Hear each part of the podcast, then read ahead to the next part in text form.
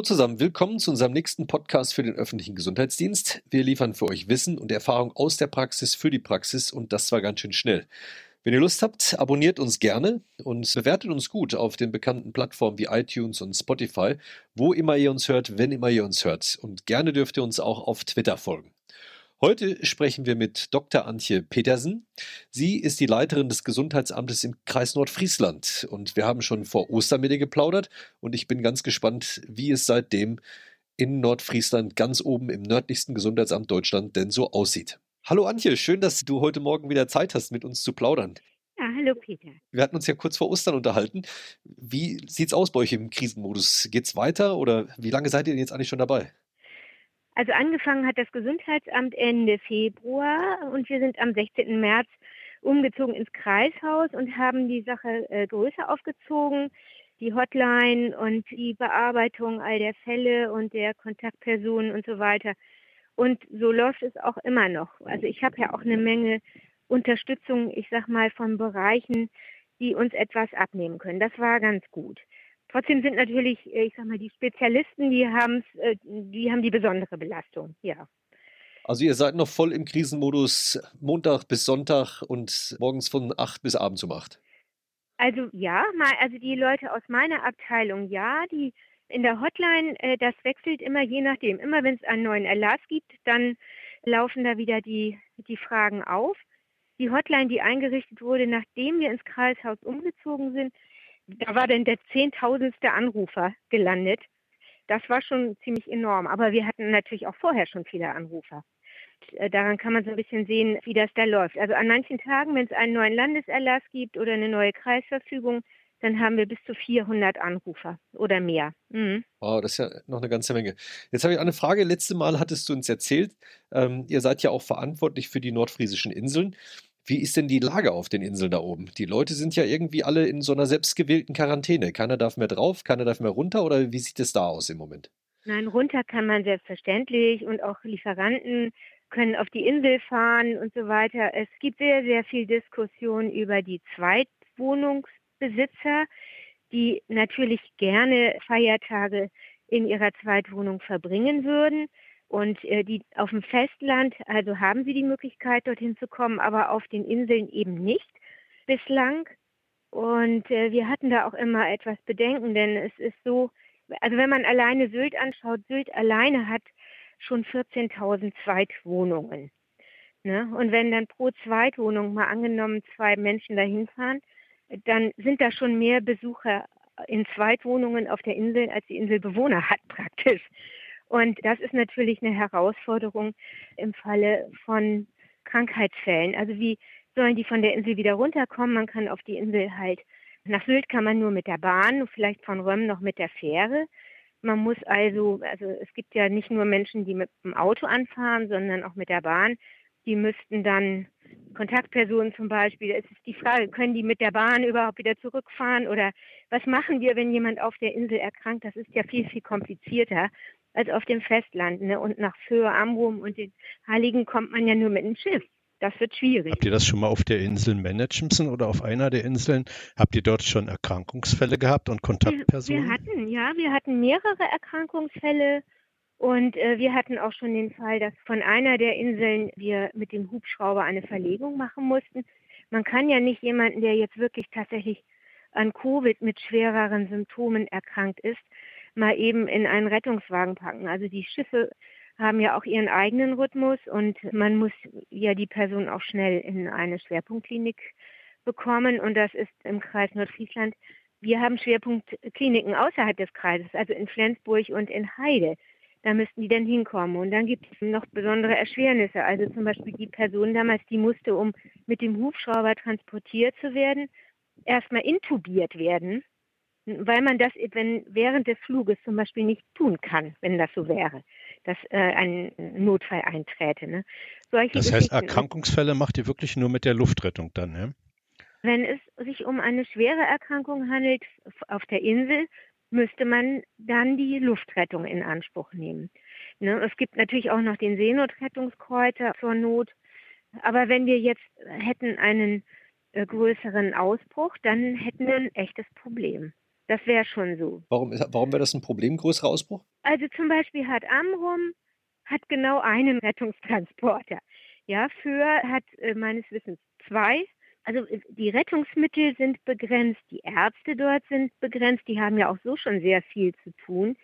Inzwischen müssen die ja auch eine Infektsprechstunde vorhalten und die machen da auch Abstriche. Und wenn jetzt sozusagen ein riesen Run auf die Inseln kommt, dann haben die natürlich eine Menge um die Ohren. Und wenn dann es zu einem Ausbruch käme oder zu mehreren Fällen, äh, da gibt es eine Menge zu tun. Also das muss man gut abwägen. Ne, andersherum sind die natürlich, die Bewohner der Inseln und Heiligen auch sehr angewiesen auf Gäste, weil sie da einfach von leben. Also das ist halt so eine, so eine Abwägung und die wird sicher in diesen Tagen wird es da sicher auch Entscheidungen zu geben, denke ich mal. Wie würdet ihr denn so eine Situation jetzt managen, wenn wirklich ein Ausbruch auf der Insel wäre? Ihr seid ja ein Stück weg. Werdet ihr dann vor Ort gebraucht? Würdet ihr vor Ort gehen oder würdet ihr das auch aus der Ferne machen? Nein, wir würden das aus der Ferne regeln. Wir haben zu all den Ärzten auf den Inseln einen guten Kontakt. Also wir haben eine gute Kommunikation untereinander, sprechen uns ab auch was äh, jetzt die Notwendigkeit von Abstrichen angeht. Und äh, inzwischen äh, wurde ja auch zwischen dem Land und der KV Schleswig-Holstein vereinbart, dass es so ein Monitoring gibt, das durch die KV-Ärzte erfolgt. Also da kann man, äh, können wir praktisch einsehen in die Daten, die der KV-Arzt einstellt. Das heißt, mal angenommen, es gibt einen Erkrankten, der wird dann von seinem Hausarzt oder von einem ihm zugewiesenen Arzt täglich angerufen, wie es ihm geht. Und wir können vom Gesundheitsamt aus einsehen in diese Datenbank und schauen, wie geht es dem. Müssen wir da die Quarantäne verlängern? Müssen wir da vielleicht nochmal einen Abstrich mit dem Arzt absprechen, bevor wir den aus der Quarantäne lassen? Also so ist das organisiert. Aber wir selber müssten nicht unbedingt rausfahren. Auf die Insel schon mal gar nicht. Das heißt aber nicht, dass wir nicht rausfahren. Also wir haben zum Beispiel einen Kollegen im Gesundheitsamt, der Abstriche macht bei Leuten, wo zum Beispiel der Fahrdienst nicht mehr hinfahren kann oder die nicht zum Abstreichcontainer fahren können nach Heide oder Nibel, da fährt zum Teil auch mal unser eigener Arzt hin und nimmt einen Abstrich. Also es ist nicht so, dass wir gar nicht mehr so operativ tätig sind und nur noch vom Kreishaus aus agieren. So ist es nicht. Jetzt hat gestern der Außenminister gesagt, dass wahrscheinlich die Reisewarnungen für die Deutschen noch ein paar Wochen anhalten werden. Mhm. Jetzt zittern alle um ihren Urlaub und Ost- und Nordsee ist sicherlich ganz hoch im Kurs, äh, in ja. diesem Jahr da Urlaub zu verbringen. Wie bereitet ihr euch denn jetzt darauf vor? Also jetzt muss ja irgendwie, wenn dann die nicht nur die Zweitwohnbesitzer, sondern noch die ganzen Urlauber nach Amrum kommen, was passiert denn dann? Ja, dann wird es, dann wird es in der Tat voll und offen gesagt wissen wir ja noch gar nicht so richtig, wie dieses Szenario dann. Das ist dann nochmal eine Nummer verschärft, würde ich sagen. Also das, es bleibt mal abzuwarten, denn ähm, die Urlauber kommen ja bevorzugt aus Gebieten, wo es sehr viele Fälle gibt. Im Kreis Nordfriesland haben wir ja das Glück, dass die Fallzahl bislang überschaubar war und wir auch wunderbar rückläufig derzeit sind mit der Fallzahl, was zum einen an der Weitläufigkeit unseres Kreises liegt, äh, vielleicht auch ein bisschen daran, dass wir sehr, sehr eng überwachen aber wir sind halt nicht so dicht besiedelt. Aber wenn die ganze Welle an Besuchern kommt, dann kann es ja sein, dass im Kreis Nordfriesland sich plötzlich doppelt so viele Leute aufhalten wie vorher. Also das vermögen wir noch gar nicht abzusehen. Wir gehen mal davon aus, dass die Fallzahl wieder deutlich zunehmen wird. Also dass es eine zweite Welle gibt. Es ist noch kein Grund zur Entwarnung. So würde ich das sehen. Du hattest ja vorhin schon das Thema des Zweitwohnsitzes angesprochen. Wenn es jetzt den Kompromiss gäbe, dass nur die Personen auf die Inseln dürfen, die dort einen Zweitwohnsitz hat, würde das etwas helfen oder ist das dann eine gleiche Situation, wie wenn die, die Inseln komplett freigegeben werden würden? Ich bin da ein bisschen ratlos. Ich denke mal, ähm, die Sommerurlauber, das ist eine Anzahl von unterschiedlich alten Menschen. Da sind auch viele Jüngere dabei, die möglicherweise gar nicht so gefährdet sind. Bei vielen Zweitwohnungsbesitzern handelt es sich tatsächlich um ältere Menschen, Rentner, die sich halt im, im Leben etwas angespart haben, um sich dann diesen Zweitwohnsitz zu kaufen. Es sind oftmals ältere, also das ist tatsächlich so.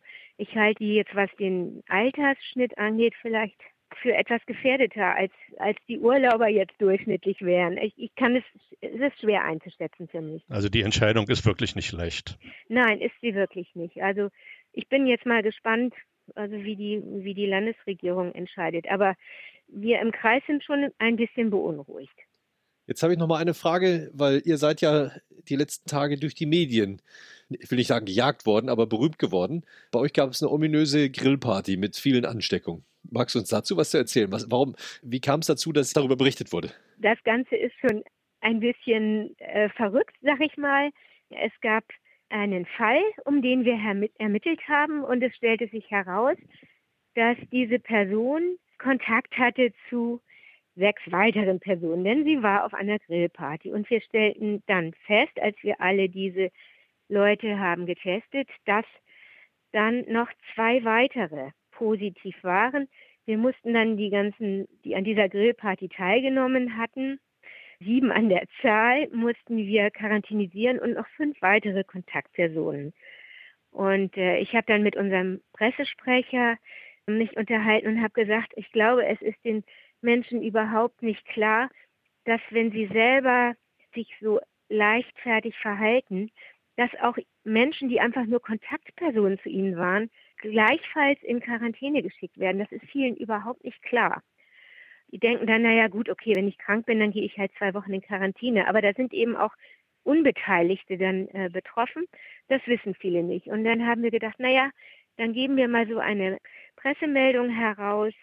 Und dass die ein derartiges Echo überall findet, damit haben wir nicht gerechnet. Also wir wurden auch sehr, sehr bedrängt. Wir müssten doch nähere Daten herausgeben, wer das ist und wo das stattgefunden hat.